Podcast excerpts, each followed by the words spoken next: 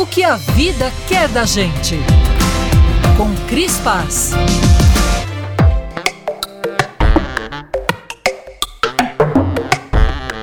Ontem chorei muito na despedida de uma pessoa querida que se foi cedo demais. Chorei porque há muito tempo não nos víamos. Chorei porque ela foi presente demais por um longo tempo da minha vida. Em momentos difíceis, bons, cotidianos, importantes.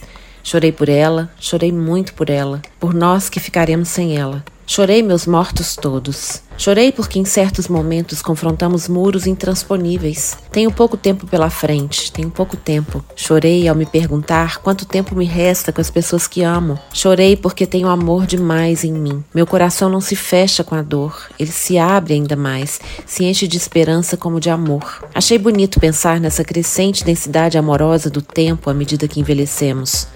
Chorei porque a vida é cada vez mais arriscada.